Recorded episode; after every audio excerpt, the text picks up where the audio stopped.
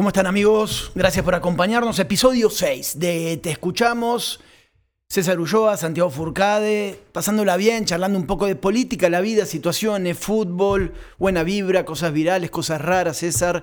Eh, lo cotidiano de una manera lo más espontánea posible, ¿no? Aquí en nuestro espacio. Sí, completamente espontáneo, disfrutando. Yo me relajo bastante eh, de venir No, acá. Sí, no te veo, para la gente que está, porque estamos en todos los formatos, la neta no te veo tan relajado. Estás, para el que escucha, saco gris, Corbata camisa azul. blanca hasta arriba, último botón, y una, y una corbata año 83 más o menos. No, este, ¿eh? es, este es de la última moda. Andas muy, muy acá ortodoxo, ¿eh? Yo vengo de la oficina, Y literalmente. un peinado Beverly Hills 9210, hasta con eh, medio esponjosón, ¿Te pones algo en el pelo? qué? Es la espuma, es la espuma nada más. Ah, ¿te pones espuma? Sí, claro, para que genere un buen ¿A poco? peinado. Yo le decía en Ah, broma, no, ¿a poco no, te pones no. espuma en el Claro que es broma, por supuesto. No me pongo nada, Sí, salgo, sí, medio tiene me algo esa cosa ahí, no, tiene sale, algo, Me ¿eh? peino. ¿Eres me- de los que se usas cremas y todo eso? No, no, no. Tranquilo, todo bien. Te veo, te veo cara de, de cremita. Miren, es que ¿eh? ese es el contraste entre tú y yo, ¿no? Mm. Yo creo, yo vengo de traje, corbata, Sí. tú vienes en. Una sudadera. Una hoodie, Sí, hoodie, sudadera, relajado. unos jeans, unos tenis. Y bueno, uno tiene que... Igual y para correr un rato, ¿no? Tú te encargas, tú te encargas de, de negociar eh, congreso y meter ahí en todas estas cosas y yo camino un poquito por ahí para, para manejar las, las lideresas, ¿no? que- Al- algunas ayudas, unos planes Tú te eh, metes sociales, ahí en la independencia, en la campana. toda la vida. La verdad, hace tiempo que no lo hago, ya hace, hace un rato, antes sí lo hacía muy seguido, ya hace como dos meses. Eh, pero sí, sí, sí soy mucho de, de- de Te gusta, meterme. ¿no? Sí, me gusta, me gusta porque puedes hablar con mucha gente de, de varios aspectos, ¿no? Todo el tema social, obviamente. El tema del COVID es una locura porque el otro día he hablado con un amigo justamente de la independencia. Me decía, Santi, te juro que se empezó a- nosotros empezamos a creer en esto cuando hay gente muy cercana que se empezó a morir. Éramos de fiestas, nos valía, no Sí. pasaba nada y todo. Y, y ya hay mucha gente que se ha muerto, ¿no? Cercanos y ahora estamos todos guardados como en cualquier lado, ¿no? Eh, en una zona que, que sí parecía como que, que les valían algunas cuestiones ¿eh? en este sentido. Pero hoy, hoy no tengo mucha ganas de hablar de No, COVID. de ¿eh? COVID estoy, no, estoy ¿eh? harto de hablar de COVID. El otro día que nos, nos colgamos hablando de los números, de, ¿te acuerdas que hay 30, 40 fallecidos más o menos promedio, Por que es menos? Pero, pero otra vez terminó como en un círculo vicioso, ¿no? Con esto. Vamos a dejarlo ir. ¿Te De nunca parece? acabar, hoy vamos a aventarlo, hoy vamos a dejar que, que siga fluyendo, ¿no? Como en la Lo, vida. lo que me llama la atención, para meternos un poco en política antes de ir a otras cuestiones, es eh, cómo se fue dando lo que charlamos la semana pasada en, Pa, pa, pa, pa. ¿Quién es el candidato de MC? en la Creo dirección. que gané yo acá una No apuesta. ganaste. Una a una, No papá. ganaste, Una- no ¡Oh! ganaste. Te dije, no está desinflado. ¿Cómo? No está desinflado. Adentro la va a ganar y la gana. No ganó nada, fue una gran ¿Tú, mentira. tú crees que no Porque ganó nada? ¿Tú crees me que gusta, no me, me encanta tu inocencia. No, me no, encanta no, tu no. inocencia. Ver, tú me quieres juvenear desde la vez pasada, pero lo cierto es que te gané. Te ¿En- gané. en Leí mejor. Leí mejor ¿Qué el panorama. Leí Lo mejor que mandaron adentro. a morir a Samuel. A ver, da tu explicación para que la gente sepa de qué estamos Ahí te hablando. va. Dale.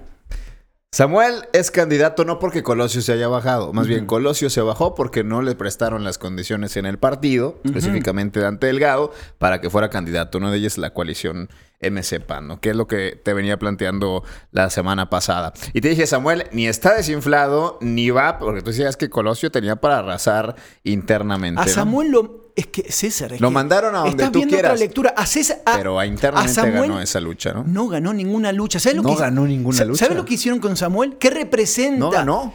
Te voy a decir lo que representa ver, para muchos ver, también. Representa un suicidio político. Samuel García, enviado a ser gobernador, sabe hasta mi abuela que Samuel García no va a ganar.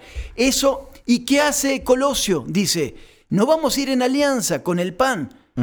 El PAN, el, el PAN lo que nos iba a dar era una estructura para poder pelear contra los importantes. Sí. En este momento no me vas a dar eso. Y casi me están obligando mis padrinos a que me presente a huevo a hacer esto. Está bueno, vamos por Monterrey, que es donde por lo menos veo un escenario más favorable que en otras cuestiones. ¿Y qué hacemos con Samuel? Dale su capricho, dale para adelante. Va a topar con pared. Eso es lo que te digo.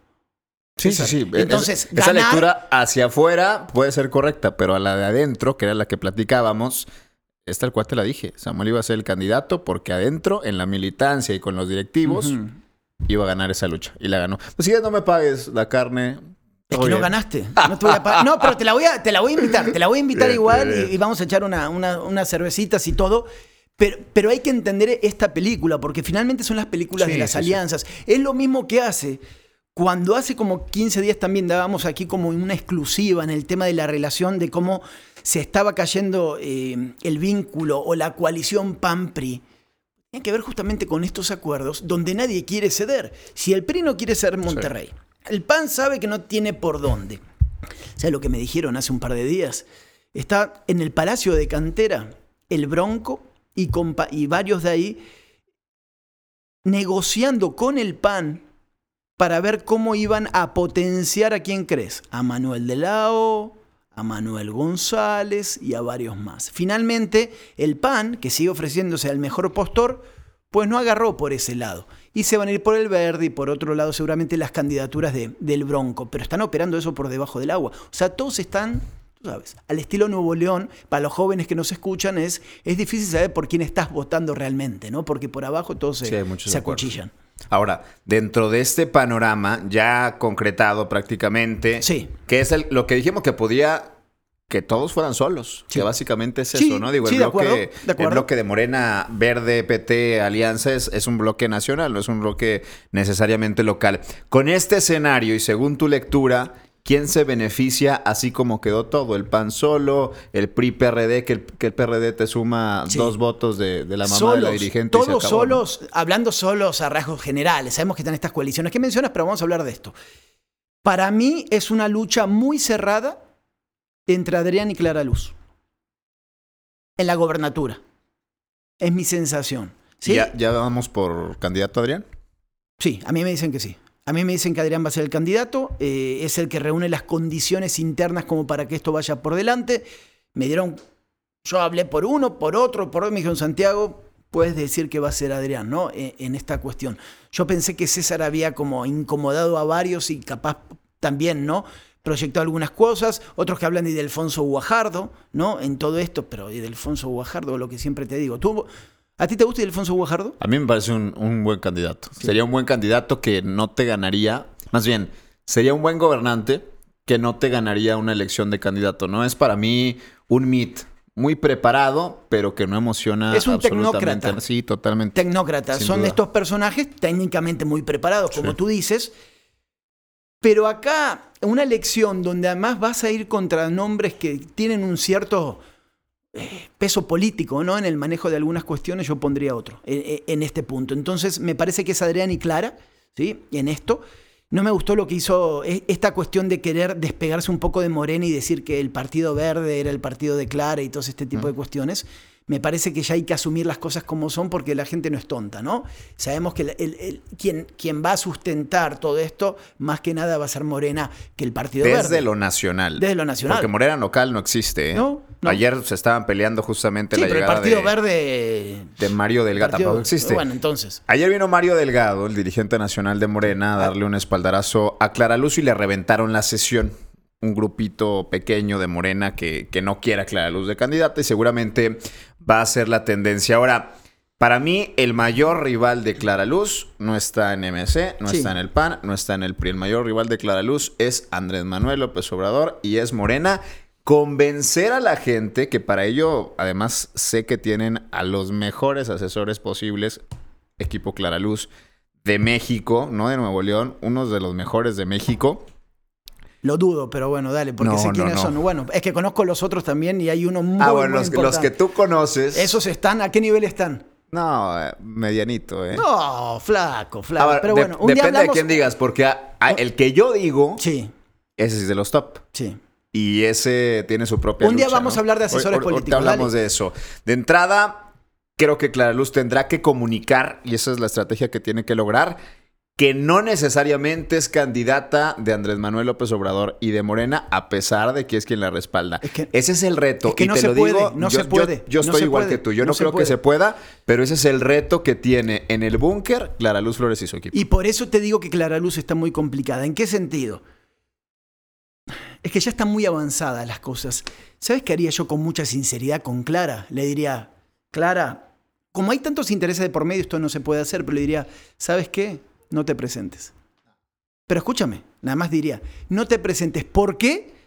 Porque la corriente anti-AMLO, como tú mencionas, es tan fuerte que te va a arrastrar. Dos, porque esta postura que tú mencionas de no nos que no nos relacionen tanto con Morena. ¿Saben, ¿Sabes cuál fue el último gran ejemplo de eso? Aquí, estatal, fue el PRI. Sí.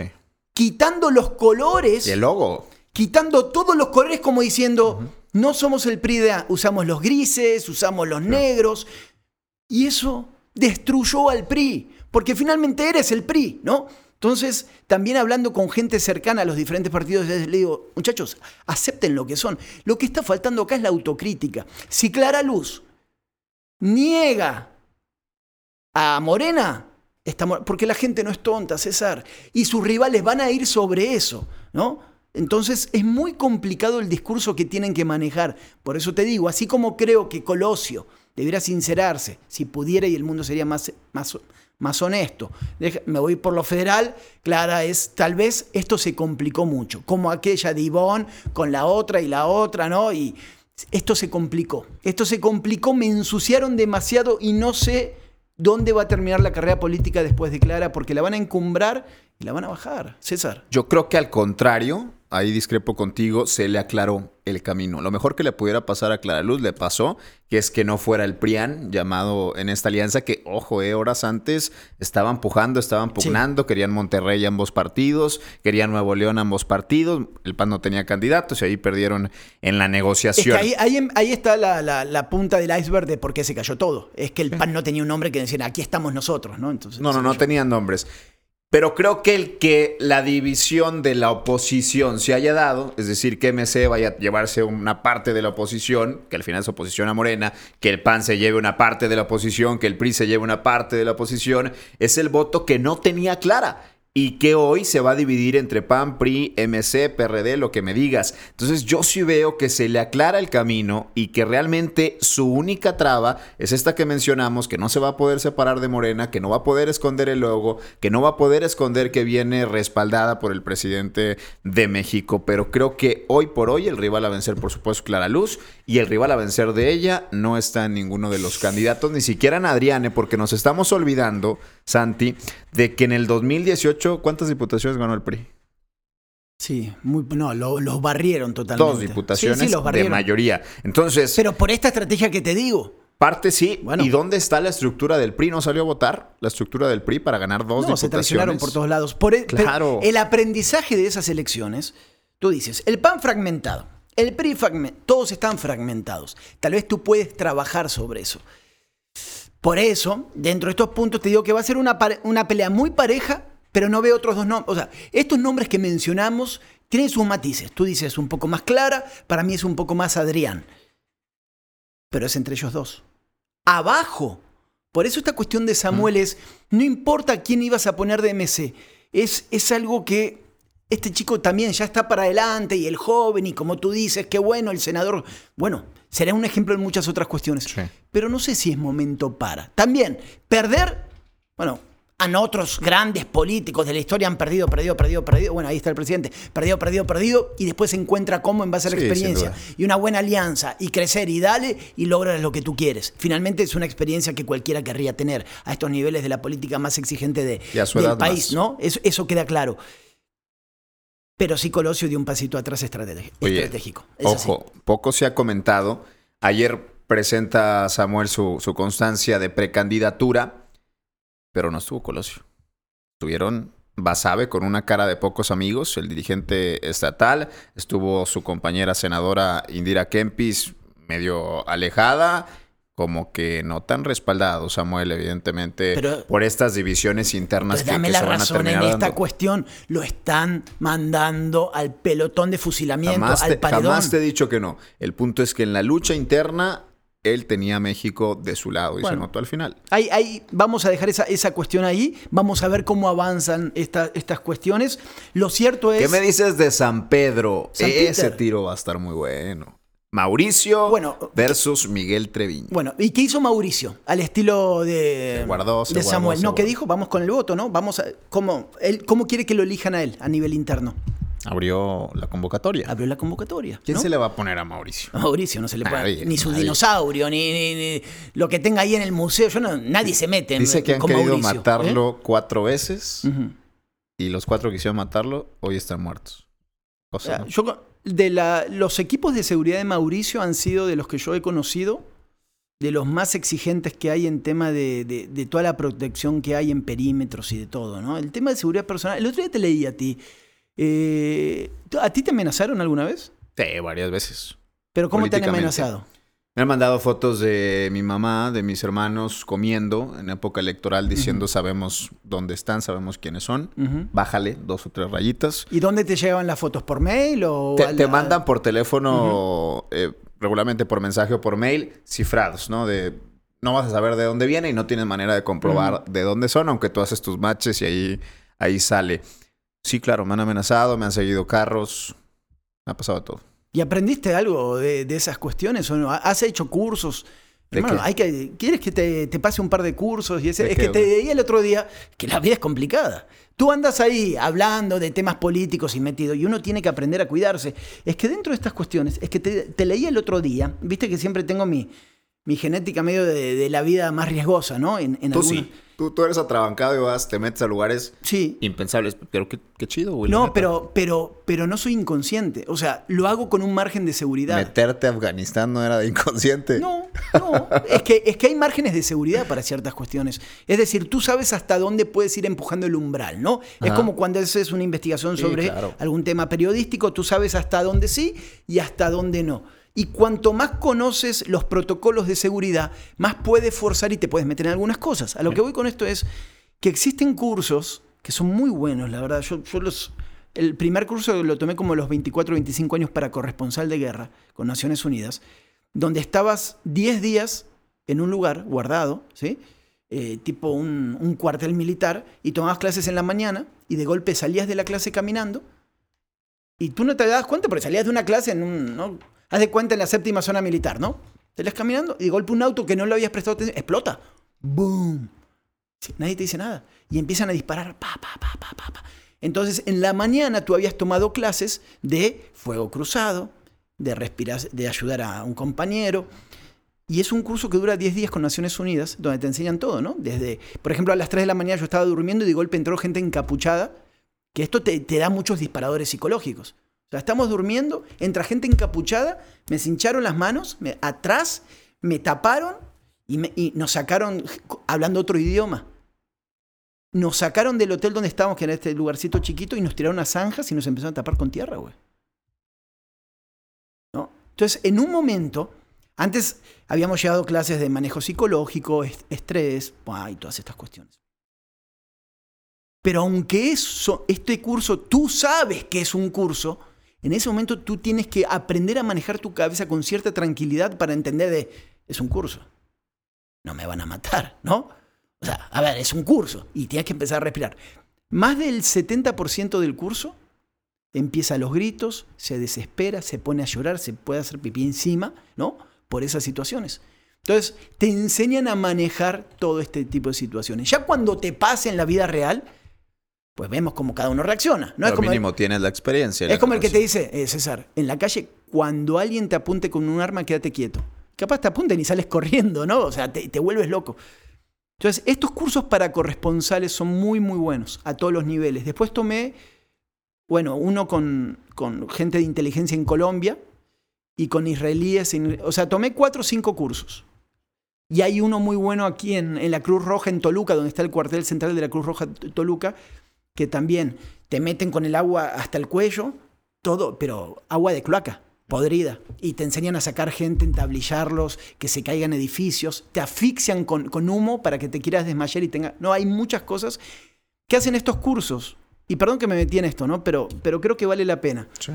Eh, hacen a que tu cabeza, cuando está al límite, sepas cómo reaccionar. Y eso es lo que yo te quería preguntar. Porque muchos no sabemos cómo vamos a reaccionar en situaciones límites. Y Nuevo León y Monterrey es una ciudad muy complicada, hermano. Sí, sí, sí. Muy complicada. No sabemos cómo vamos a reaccionar, qué puede pasar si a ti te pasa algo, si alguien entra a tu casa, si le pasa algo a un familiar tuyo, si te amenazan, cómo mantener la tranquilidad. Y todo eso hace que después uno como pueda llevar las cosas de la mejor manera. ¿no? Entonces yo lo recomiendo mucho. Todo lo que son cursos de estrés, de, liderazgo, eh, hay cursos muy simples, ¿no? De, empresas, nada más con manejar un grupo, te dicen, a ver, hay gente que solamente se preocupa por uno mismo. En tonterías, en un curso puedes hacer en la Huasteca tirándote en una cuerda, ¿no? Y eso ayuda mucho. Tú que andas metido con empresas y con cuestiones políticas y de todo, es algo que te ayuda después a manejar un poquito los picos de va estrés, buscar, ¿no? Va buscar para, búscalos. para meterme. Sí, de repente no sabes lidiar con el riesgo, no sabes lidiar con las, las situaciones, o crees saber lidiar, ¿no? Que es el tema. La falsa seguridad de que, sé qué voy a hacer. ¿Quién te enseñó, por ejemplo? Recuerdo un curso en Buenos Aires ah. de seguimiento. O sea, te, te explican cómo te siguen en la calle. ¿Quién camina en la misma calle que tú cuando te están siguiendo? ¿Quién camina en la calle de enfrente? ¿Cómo te siguen autos? y a caminar. Entonces me decían, Santiago, vete a tal lugar y dinos si alguien te siguió o no. Claro, yo, tú ya andas todo paranoico porque es un curso. Te, te, enseñan a ver los reflejos de los vidrios, a meterte, por ejemplo, no sé, por decir una tontería, a ver, entras a, a San Agustín, al mall, ¿no? entra siempre a un lugar público, o sea, entra por una puerta y busca el lugar con tres puertas y te sales por la otra puerta, ¿no? Aprende cómo a quitarte de encima a, la gente que te está siguiendo. Y así te van dando tipo 1, 2, 3, 4, 5 del tema de los celulares, el tema del Tor, el tema de, diferentes sistemas, que es más seguro el Android o el iOS, cuáles son más hackeables, cómo te pueden seguir. En Israel, en Jerusalén, estuve en una oficina muy pequeña de, de un grupo de Mossad, que era de la inteligencia israelí, donde en tiempo real vi cómo hackeaba, o sea, cómo estaban viendo X cantidad de computadoras y de cuestiones, ¿no? Esto fue hace mucho tiempo, así que si fue hace mucho tiempo, ahora tienen que tener algo que ni Mucha mayor tecnología. Pero obviamente te vuelve paranoico, te, das cuenta de ciertas cuestiones y de todo esto, pero vale la pena, César. Y tú que andas metido en todo esto y la gente que nos está escuchando, yo creo que debe buscar esto, igual que los primeros auxilios. ¿Tú sabes primeros auxilios? eso sí, eso sí. Primeros auxilios hay diferentes, ¿no? Entonces, básico, por lo menos que yo ahora me desmayo y me puedas dar, eh, no sé, respiración boca a boca, RCP, o que sepas cómo si me se me atora algo, lo que sea, o entablillarme o inyectarte. Inyectarte también, te da una reacción alérgica, pues te inyectas en el muslo, ¿no? ¿Alguna vez lo has hecho o no? No. Es muy, al principio te sacas un poco de onda, ¿no? Pero no hay otra. ¡Pum! Te inyectas. Listo. Y la compras en cualquier farmacia. Y con eso te salvas, hermano. Ah. Entonces, cuanto más autosuficiente, Hoy venías filosófico. Te la pelan. es que me haces acordar de esto y yo me voy con otras cosas. volvamos, volvamos, con la vida simple. Ahora, de entrada, lo que no podemos dejar de, hablar, Santi, lo vivimos ayer, estamos al lunes. Sale esto el miércoles. Pasó con Rayado. ¿Qué chingados pasó? Ah, vas a meter a fútbol ahora. ¿Qué pasó? ¿Cómo, cómo el Puebla de 2-0 a 2-2 a penales. ¿Qué pasa con la beca Vilés? ¿Qué pasa con Mohamed que parece que no le van a mm. hacer absolutamente nada? ¿Y qué pasa con la plantilla que lo había ganado todo y ahora ni siquiera calificó en un lugar donde califican ocho? No, hay muchos problemas ahí. Sí te puedo dar información muy de adentro del club ahora. Hay un debate en redes sociales respecto que por qué no se va el turco Mohamed. Yo te puedo decir lo siguiente, estoy casi 100% seguro que el turco Mohamed le presentó la renuncia en estos días. Sí se la presentó. Ayer. Eh, vamos a decir, hoy es lunes. Eh, el lunes, vamos a decir el día lunes, Para, porque no sabemos cuándo. El lunes, ¿qué día es hoy? ¿Qué número de día? Hoy es 23. Ok, el lunes 23, el turco Mohamed, después de haber perdido, que ha eliminado, en el barrial le presenta la renuncia a, a Davino y compañía.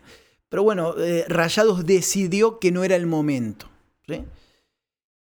Hay una, hay una, información que es falsa, que circula, o incorrecta, para no decir falsa, porque a veces hieres después susceptibilidades del que la publica, ¿no? bueno, incorrecta, vamos a decirlo, imprecisa, que es que el turco tiene una cláusula de rescisión. No tiene cláusula de rescisión el turco.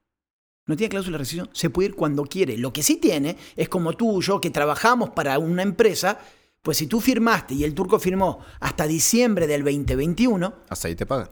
Si te echan antes, pues te dicen, a ver, yo tengo mi contrato, ¿no? Pero acá está renunciando. ¿Aplica?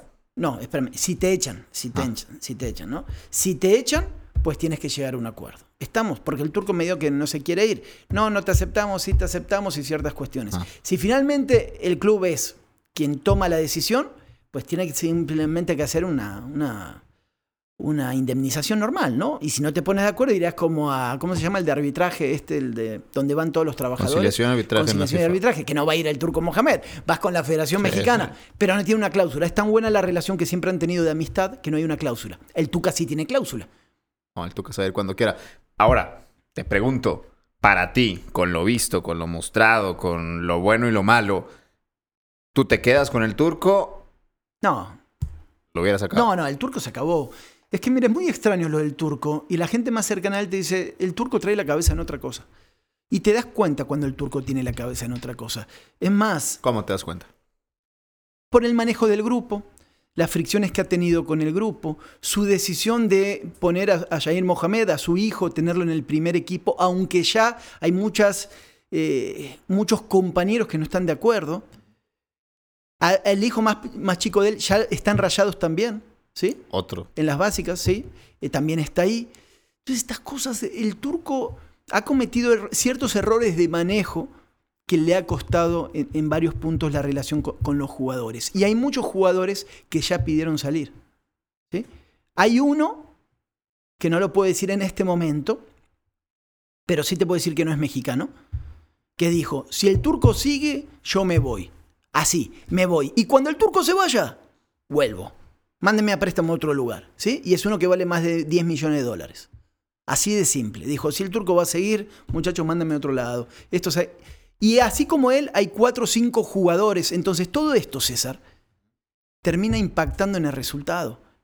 Que se filtre. Cuando gente que estamos cercana al club, y, y manejamos esta información de hace muchos meses, sabemos que Rayados no le va a renovar a Celso en julio. Sabemos que muy probablemente no le renueven tampoco a Nico Sánchez.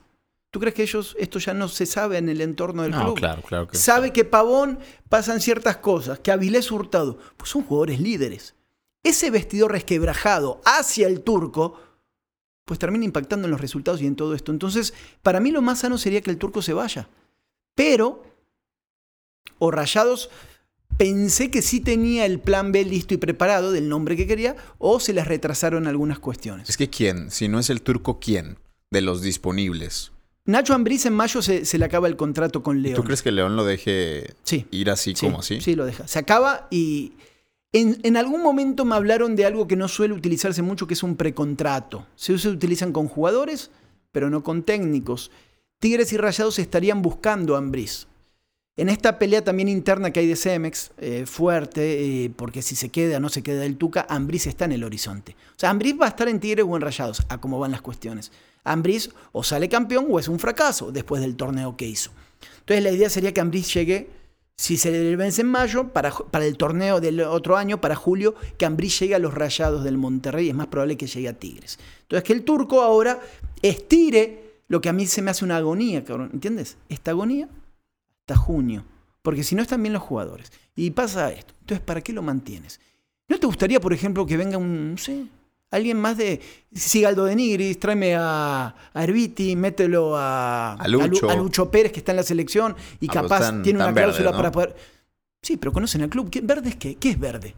No Tú, tiene experiencia en primera división. Pero si tú estás a favor de la juventud y de todo esto. 100%. Entonces, respóndete no, contigo pero... mismo.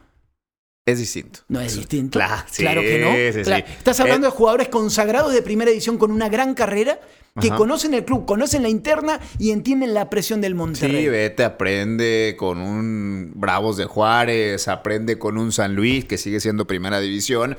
Y luego ya llegas a los grandes pero, equipos, ¿no? Pero o sea, qué diferencia puede haber. Pero no todos han. A ver, Tú sí pondrías, tú siendo directivo, ¿Hoy? pondrías mañana, hoy si quieres, a Lucho Pérez. Sí. Pongo a Lucho Pérez y Aldo de Nigris. ¿Esperando por ganar? Esperando. ¿O esperando qué? No, hacer un muy buen proyecto y claro que quiero ganar. No, no estoy para decirle, muchachos, vengan a aprender. Acá no vienes a aprender, acá vienes a ser Entonces... campeón. Yo creo que los pueden hacer campeones. La genética del club siempre es válida, César. ¿Por qué estamos tan peleados? O siempre buscamos. Que tú tienes en el River un ejemplo muy bueno, caso Gallardo. Bueno, pero hay otro ejemplo que los mexicanos conocen mejor, que es el de Almeida. ¿Conoces el caso de Matías Almeida de River Plate o no? Almeida, el de Chivas. Sí, sí, Bueno, Matías, a- que ayer quedó eliminado, ¿no? Con Sí. San José. Pero Matías Almeida Era el capitán, bueno, jugó en, en, Europa, jugó en la selección en muchos lugares. Él vuelve a retirarse a River y coincide con el peor River de la historia que termina descendiendo. Él era el capitán, el contención titular que se comió todos los insultos de un River que se fue al descenso como el bochorno más grande en la historia del fútbol argentino. Desciende y él dice, me retiro. Se retira y sin técnicos que agarren River, porque imagina, eso es un hierro caliente, cabrón. Rayados. Imagínate River del descenso, un gran del fútbol argentino. Y agarra y asciende a River. Él, técnico, entendiendo la presión, lo que había vivido como jugador y todo eso. El ADN, ¿no? Del equipo. Y Almeida después se transforma en el técnico que conocemos.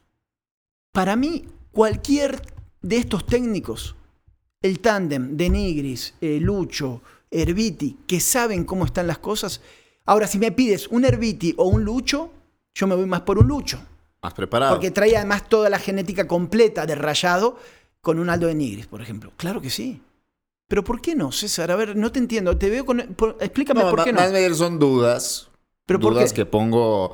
Porque no es un equipo de, de 10 pesos que pueda improvisar y que pueda salir a ver si el plan funciona, porque no, no creo que para junio podemos hablar de que Rayados estuviera siendo campeón con Lucho Pérez. Honestamente no lo creo. Pero Rayados tampoco es un equipo fácil para hacer milagros, ¿no? Pero lo vas a hacer. tiene la plantilla con un buen técnico como para. Con un Ambriz sí te lo veo competitivo de aquí a junio. Competitivo me refiero a los primeros cuatro, primeros tres lugares. No así con un Lucho que me encantaría, pero, pero si lo relacionamos un poco con la política, me encantaría en seis años más o en 12 años más, con un Lucho mucho más preparado, con un ADN bastante positivo.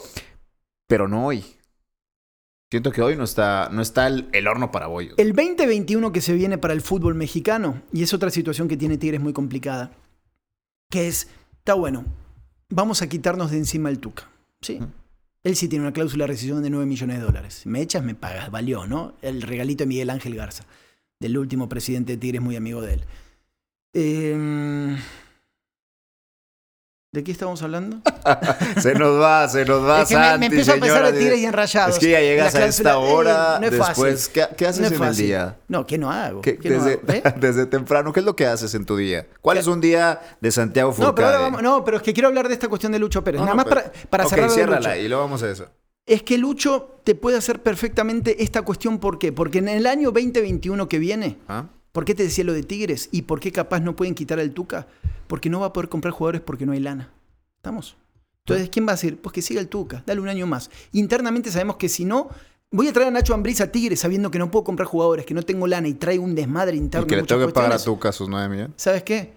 Vamos, vamos con, con el Tuca y sigamos con el Tuca. Y Rayados, que trae la de las mejores cantinas de México y de programa integral de jóvenes. Por eso te digo, Nico Martelotto, conectado con Lucho Pérez, viendo la cantera y sacando jugadores, yo le tengo más fe. Entonces déjame soñar en esa parte como, como aspecto integral. Tú sueñas. Yo, yo creo que Lucho eh, Pérez. Y después, mis cortocircuitos, sí, así soy. Tengo mis cortocircuitos. Empiezo temprano, cinco y media. Cinco y media. Cinco y media me levanto, despertador, intento que suene una sola vez antes que mi esposa me golpee, ¿no? cinco y media. ¿A qué hora te levantas tú? Como a las siete ahora. Me levanto cinco y media. Eh, tengo un gimnasio en mi casa hago bicicleta. Y trato de hacer dos horas de bicicleta en unos programas así que simulan montaña y todo esto. Y le meto power, pum, pum, pum, doy. O sea, hago ejercicio de lo que sea. Y mis hijos y muchas cosas. Y no te voy a contar más cosas porque es por seguridad.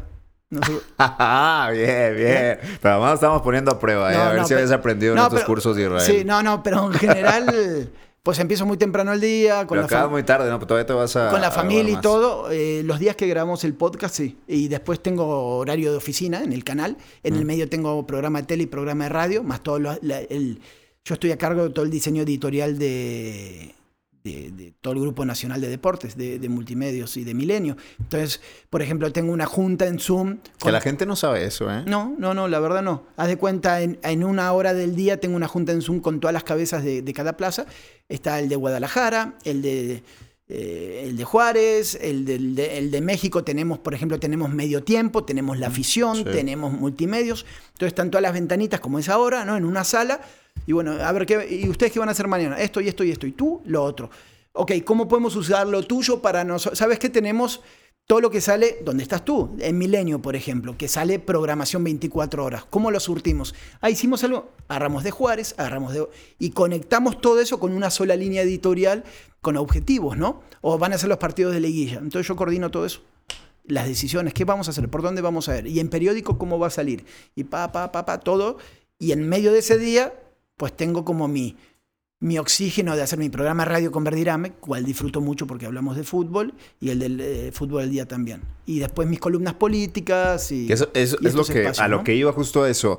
Es como oxígeno dentro de... Yo así veo el podcast también como un oxígeno al final del día de todo el desmadre que viene de, carga de trabajo, ¿no? De carga de la semana. No sé cómo te ha pegado a ti este tema, por ejemplo, la pandemia, pero a mí de repente me sofoca, me cierra las ideas, me harta. Por ejemplo, hoy, para la, gente que no está viendo en imagen, que está viendo en YouTube, pues yo estoy, pues llegué una hora a mi casa, me vestí más relajado como estoy ahora, y tú me dices, no, Santi, vengo full. Yo sí. A ver cómo fue tu día en esta cuestión. Para que también conozcamos al César de, esta parte, ¿no? no el César que conduce un noticiero.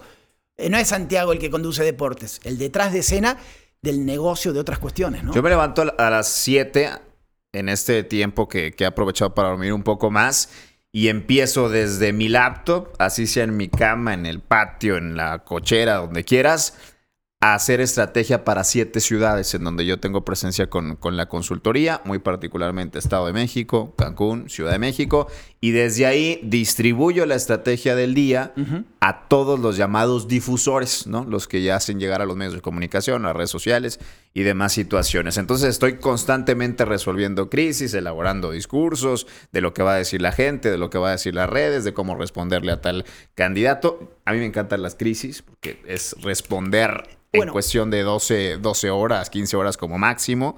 Y después ya dejo caer esa información a todos los equipos regionales con los que, con los que participamos, ¿no? Pero eso lo estoy haciendo en pijama. Sí, ¿sabes que hay una... El manejo de crisis, antes de meternos a seguir con algunas cosas de deportes, yo siento que a veces las empresas, en política se maneja más según la época, sí.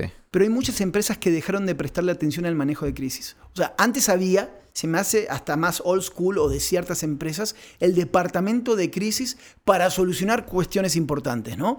Y esto lo podemos relacionar con el fútbol. El fútbol se me hace Tigres, Rayados, Sinergia, eh, eh, Rayado FEMSA, empresas hasta no novatas o de alguna manera no invierten lo que debieran invertir a veces para anticipar problemas y saber cómo salir de situaciones. Por ejemplo, lo que está pasando hoy con Rayados en esto es a ver, vengan para aquí, esto es lo que vamos a hacer, vengan para aquí, Davino va a salir a la conferencia de prensa, esto es lo que va a decir, vengan para aquí. No hay una estrategia, te digo que no hay porque te das cuenta, ¿no? y más los que nos dedicamos a esto. Y en Cemex eh, y en Sinergia lo he visto de alguna manera. Y si tú prevés, que es a lo que tú también te dedicas, pues ya estás más relajado después. Sabes cómo salir de estas cosas, no te ves improvisado y no pasa tal vez que te digan, ¿por qué diste una conferencia de prensa donde no dijiste nada? Cuando tal vez sí lo dijiste, pero no supiste cómo articular el mensaje para que la gente esté tranquila, ¿no? Se llama prospectiva y estrategia, que es evitar que esto escale a una crisis mayor, que sea insostenible y que el golpe termine siendo económico. Entonces me la paso haciendo eso prácticamente toda la mañana, mediodía, y después ya salgo a estas citas con clientes, regularmente políticos eh, que veo por Zoom o que me visitan por acá a Monterrey, y empiezo a visitar. Ahí sí es donde ya. Pero no estás haciendo nada, estás haciendo poco deporte. O nada, o no haces deporte. En la mañana. Arranco con una caminata o un trote. Ahí es donde me aviento justamente el podcast, donde empiezo a escuchar. Para mí es un momento relax. Que una de las cosas que más extraño y que todavía no me atrevo a, entrarle o, a regresar es el gimnasio. No tanto por hacer ejercicio. Sino por la situación. Sí, y, y además porque era mi momento 100% relax, donde yo me olvidaba de todo y donde ah, incluso me generaba mayores ideas, ¿no? Era mi momento. Bueno, ahora, ahora, ahora, está muy de moda el tema de la bicicleta. Leo muchos amigos que en Twitter y suben todo el tema de la bicicleta. Yo también le doy a la bici y todo esto. Y sí vale la pena, ¿eh? Si te relajas también, agarras una bicicleta o sales a correr. Ahora yo traigo una fobia, no una fobia, una preocupación por el tema de ah, las pulsaciones. ¿Cuánto hay que tener? Claro, yo soy más grande que tú, ¿no? Te doblo en edad casi.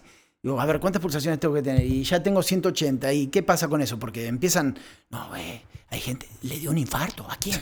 No, a este, pero eh, se veía deportista. ¿Y cómo? Y uno empieza a asustarse con este tipo de cosas porque también se sobrecarga. Tú quieres Sí, entrenar, claro. ves el COVID por ahí y dices, bueno, si le meto y mis pulmones están súper sanos, pues el COVID va a entrar y va a salir, ¿no? En este tipo de cosas. Pero, pero la idea yo creo que es pues hacer la, mayor cantidad de cosas posibles, ¿no? Y después duermes. Bueno, tú todavía no tienes familia, ya en algún momento tengas familia, y ya cuando la tienes es como un combo completo autodestructivo, ¿no? Donde en un momento ya no sabes para dónde salir y, y te, te metes en un closet y te pones a llorar solo, ¿no? Así, no, basta, por y ya favor. no hay tiempo, ya no hay dinero, ya no alcanza, ¿no? Pero también te exige, te ayuda a exigirte como para cumplir nuevas metas.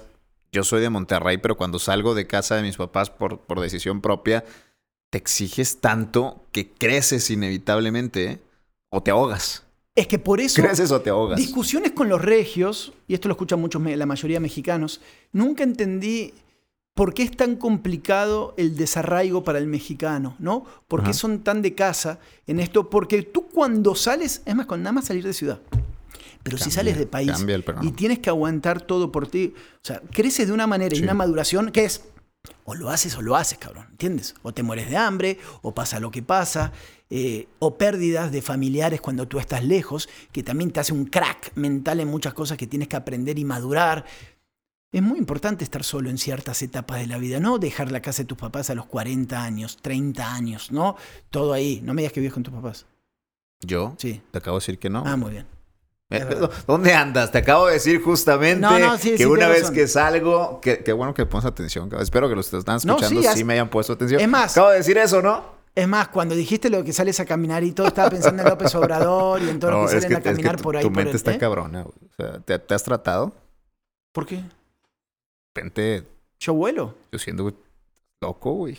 ¿Por qué? De repente te vas, no estás, estás con López Obrador, pero estás aquí y luego hace rato con Rayá, no sé. O sea, tú, tú, tú no tienes corrales, tú te sales. Yo me salgo. Yo, es verdad, es verdad. No, no creo que esté loco, pero. Un pero- poco, siempre se necesita un poco de leve, locura. leve, lo necesario, pero sí, sí tengo la mente muy fragmentada. Voy por un lado, voy por el otro, sigo, hago, salgo, voy para adelante y por eso disfruto estas charlas, ¿no? Es que hay que darle para adelante, César. Esto es la vida es corta, hermano. Qué filosóficos andábamos Hay que hoy. estudiar, hay que, hay que trabajar, prepararte. hay que darle para adelante y después, ¡pum! Ahí hay que estar preparado. La suerte no existe, es oportunidad más conocimiento. Y machinga. O- Si seguimos con haikus, esto es como un haiku. ¿eh? ¿Cuánto llevamos? Ahí- acá nos seguimos. agarramos acá. ¿Sí sabes lo que son los Ay, haikus? cabrón. ¿Qué No. son? Busca los haikus después para la gente que está escuchando. Son unas pequeñas frases japonesas, ¿no? Eh, muy filosóficas. Hay toda una cuestión. Bueno, en alguna época de la vida, ¿te gusta bucear a ti, no? No sé ni nadar, güey. Espérame tantito, ¿cómo que no sabes nadar? ¿No sabes nadar? Me haces acordar un amigo. En, hace dos mundiales crucé el Amazonas en barco, desde Perú a Iquitos y después a- y fui con un camarógrafo. Cuan- en barco, cabrón. Todo el Amazonas. Todo el Amazonas. ¿Eso fue cuando? Eh, mundial de Brasil. De Todo el Amazonas en barco. Yo ya me sabía. No, no sé quién, no recuerdo en Eh. ese momento quién me dijo. El pinche loco de Santiago Furcade agarró al camarógrafo y se fueron en barco. Sí, pero espérame, eso, eso, eso no fue lo importante. A ver. Ya en Río de Janeiro estábamos, es más, estaba la mole, Morocco, ya estábamos relajados, un super depa que nos habían rentado, ya muy fresa todo, la playa, Copacabana, vamos al agua. Y mi camarógrafo me dice, es que no sé nadar. Le digo, espérame tantito, no me importa que no sepas nadar, pero cruzamos todo el Amazonas, güey. Cruzamos todo el Amazonas, canoas, subimos. Me dijo, sí. ¿Y por qué nunca me dijiste? No, porque no me quería perder el viaje. Estás loco. Pero por lo menos te hubiese puesto un salvavidas, hermano. ¿Entiendes? Bueno, entonces hay que aprender a nadar, César. Hay que aprender, sí, sin duda. Yo me voy a encargar de eso. Todo privado. Yo me encargo. Eso, chinga. Yo me voy a encargar La de eso. beca Santiago Yo me voy a Furcade. encargar de eso. de La beca Santiago Furcade para, a- para natación. Fundación Santiago Furcade Una invita. metáfora. Para no hundirse en la vida. Haz ¿Eh? Para no hundirse en la vida. Andamos bien filosóficos. Y no ahí. hemos fumado nada, no, hemos tomado bueno, nada. Y eso que ya es legal. En, en cualquier No, momento. no, no es legal todavía. ¿Ah, no? No, no, no, falta todavía que bueno. pase por la Ya Cámara iba a ir preso, entonces. Pero estaría bien, ¿no? ¿Cómo, ¿Qué opinas de eso? Yo la verdad siento que está bien. Es una droga que tiene beneficio, obviamente por la parte medicinal, pero que La realidad es que es como el cigarro que era en su momento prohibido, entró, no pasa nada, queda en conciencia de cada quien. Y siento que te ayuda a regular, también tener un mayor control de lo que se está vendiendo, lo que se está consumiendo. Idealmente sí. ¿no? Y se convierte en política pública de salud, ¿no? O sea, Debiera, ya con los datos. Ese es el, de- el deber ser. Pero acá estás con la sin prohibición, digamos, en el mercado negro, estás nadando en aguas que no conoces, con datos que no conoces, mira- sin estadísticas, ¿no? Es que, es que en esta cuestión está.